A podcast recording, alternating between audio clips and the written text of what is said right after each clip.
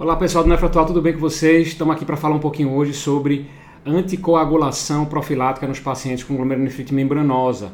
Nós temos algumas atualizações em relação a esse tema na, da diretriz do CADIGO de 2021 e a gente vai trazer para vocês algumas abordagens agora é, práticas do fluxograma que foi publicado nessa diretriz de glomerulopatia do CADIGO é, recentemente em 2021 que mudou um pouco nossa forma de enxergar como é que a gente vai fazer essa profilaxia, é, se vai ser com anticoagulação plena, se vai ser com aspirina ou se vai ser completamente conservador e não fazer nenhuma dessas medidas. Né? É super interessante porque essa diretriz do CADIGO ela trouxe algumas é, novos conceitos, na verdade, em relação a risco de trombose venosa, risco de trombose arterial e risco de sangramento e onde a gente avaliar e como avaliar cada um desses aspectos. Então é sobre isso que a gente vai falar hoje. Meu nome é Luiz Sete, eu sou médico nefrologista e responsável pelo conteúdo teórico do nefro atual. Então vamos lá. A gente vai falar um pouquinho hoje sobre abordagem é, de se eu devo ou não anticoagular pacientes com glomerulonefrite membranosa. A gente sabe que a glomerulonefrite membranosa é a glomerulonefrite provavelmente mais relacionada a estado de tromboembolismo, é, tanto tromboembolismo venoso, quanto trombose venosa profunda, quanto trombose de via renal. A gente tem vários eventos trombóticos relacionados às glomerulopatias e principalmente aquelas com síndrome nefrótica especialmente aquelas onde se tem é, uma diminuição da albumina sérica, que passa a ser o grande marcador é, de risco de evento é, tromboembólico ou de tromboembolismo. O que, que eu falo quando a gente fala em albumina sérica? A albumina sérica, na verdade, ela vai quantificar muitas vezes a intensidade da síndrome nefrótica. Eu sei que muitos de nós a gente considera muitas vezes pacientes é, como sendo como tendo síndrome nefróticas intensas, aqueles que têm proteinúria muito exuberante, ou seja, aquele paciente que tem 10 gramas, 12 gramas de proteinúria, a gente fala às vezes até com água na boca, se esse paciente está com 10, 12 gramas de proteinúria, ou seja, é uma síndrome nefrótica muito grave. De fato, a proteinúria é um fator importante para determinar o risco de progressão da doença, mas muitas vezes elas não se encontram relacionadas com o risco de evento tromboembólico ou de trombose nesses pacientes nefróticos. Então, a albumina sérica ela parece representar de forma mais fidedigna o risco. Então é por isso que a albumina sérica ela passa a ser o grande, é, o grande marcador de risco de evento é, trombótico no paciente com síndrome nefrótica. Então é, é, sobre a albumina que a gente vai falar e é, so, é a partir dela que a gente vai traçar as nossas estratégias terapêuticas, tá? Estratégias terapêuticas. Ok, vamos lá.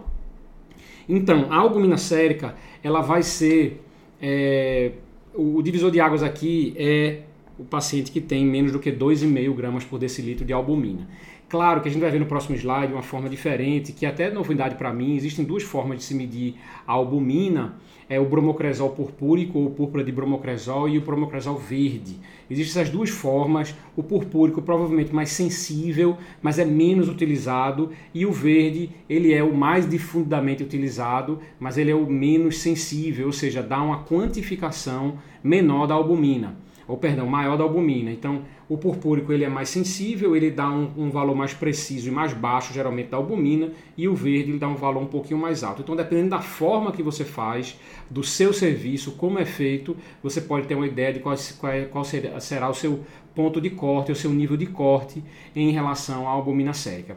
De uma maneira geral, a albumina sérica, que é o mais utilizado, que é o verde, é, abaixo de 2,5. Se ele não tiver abaixo de 2,5, a gente vai perguntar é, se existe uma albumina sérica menor do que 3. Se não tiver albumina sérica menor do que 3, ou seja, o paciente com acima de 3 de albumina sérica, a gente não precisa utilizar nenhum é, é, antiagregante. E se o paciente tiver uma albumina sérica entre 2,5 e 3, que é esse aqui, tá certo? A gente vai estimar o risco de trombose arterial. Como é que a gente estima esse risco de trombose arterial? Se esse paciente tiver um risco de trombose arterial alto, a gente vai passar a antiagregar esse paciente com aspirina em dose é, de 100 mg ao dia, 81 mg. Geralmente se recomenda 100 mg ao dia, daquelas aspirinas tamponadas a gente vai determinar esse risco baseado no score de risco de Framingham.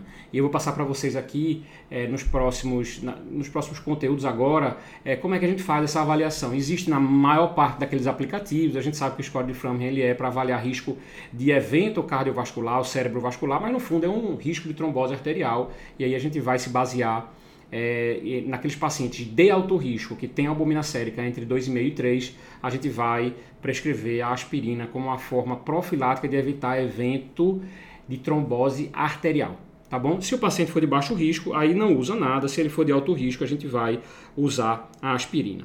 Mas no outro lado, se o paciente ele tem uma albumina sérica menor do que 2,5, tá? E aí a gente vai avaliar duas formas: risco de trombose e risco de sangramento. O risco de trombose, a gente já viu como é que a gente faz, e o risco de sangramento a gente vai avaliar através de um score de risco que vai dizer trombose venosa e risco de sangramento, tá? É, e aí a gente vai tentar avaliar o custo e benefício de se é, preconizar uma anticoagulação plena profilática, tá? Anticoagulação plena profilática, ou seja, uma anticoagulação plena primária, é, para avaliar se esse paciente tem ou não tem. A gente utiliza um score que foi feito é, na Universidade da Carolina do Norte, em que a gente coloca os critérios do paciente é, dentro de uma tabela e aí a gente vai ver se esse paciente tem um risco aumentado ou não de sangramento e de trombose. Com isso, ele vai, vai dizer para a gente no final: esse paciente tá, tem mais benefício do que risco de ter é, é, tem mais benefício do que risco de anticoagular, e aí a gente faz anticoagulação plena. Ou seja, a gente está agora muito mais cheio de ferramentas para poder tomar essa decisão, que antigamente ficava uma confusão. O código anterior dizia assim: se o paciente tem obesidade mórbida, tem proteína maior do que 10, está imobilizado, tá, aí você faz anticoagulação, pensar em fazer anticoagulação. Agora, no de 2021, ele trouxe alguns critérios mais objetivos para a tomada de decisão na prática clínica, e é sobre esses critérios que a gente vai falar daqui a pouquinho. Então a gente avalia o risco de trombose e de sangramento.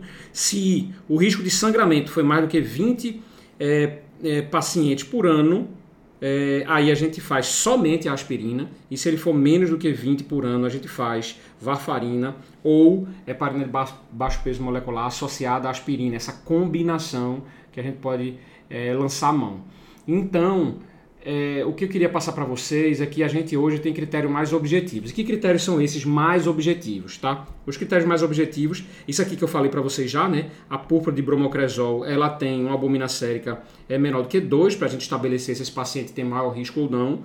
E a gente avalia o risco de sangramento por esse site aqui, med.unc.edu barra gnTools barra bleedrisk.html, tá? Isso vai estar tá aqui para vocês www.med.unc.edu barra gnTools G-N-T-O-O-L-S barra bleed risk B-L-E-D-R-I-S-K.html você entra nesse site, ou se você quiser no Google, você coloca lá é, Bleed é, é, Bleed Risk, vai sair para vocês já o site, e vocês no site vocês vão determinar se esse paciente tem o maior risco de trombose e risco de sangramento, e ele vai dizer para você entre o risco e o benefício o que é que ele acha que deve ser feito, tá?